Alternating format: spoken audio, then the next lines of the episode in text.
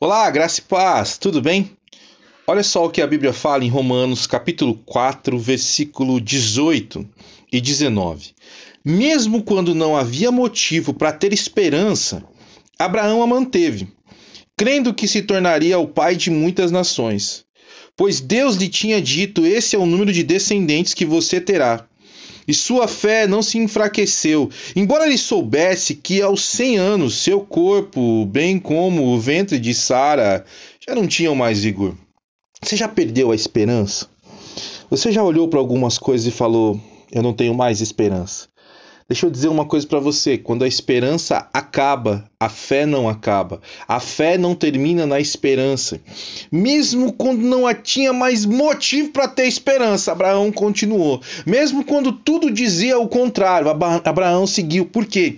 Porque a fé, ela vai além da esperança. A fé vai além das respostas naturais. A fé vai além das respostas que nós podemos dar. Deus não trabalha com aquilo que você é capaz de oferecer. Deus é capaz, Deus trabalha com aquilo que ele é capaz de oferecer e ele pode tudo.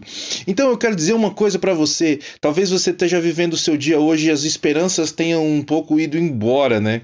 Você já olhe para você e diga: "Não dá mais, o meu tempo passou". Mas eu quero dizer para você, a fé, ela vai aonde a esperança não chega. A esperança acaba, mas a fé não acaba.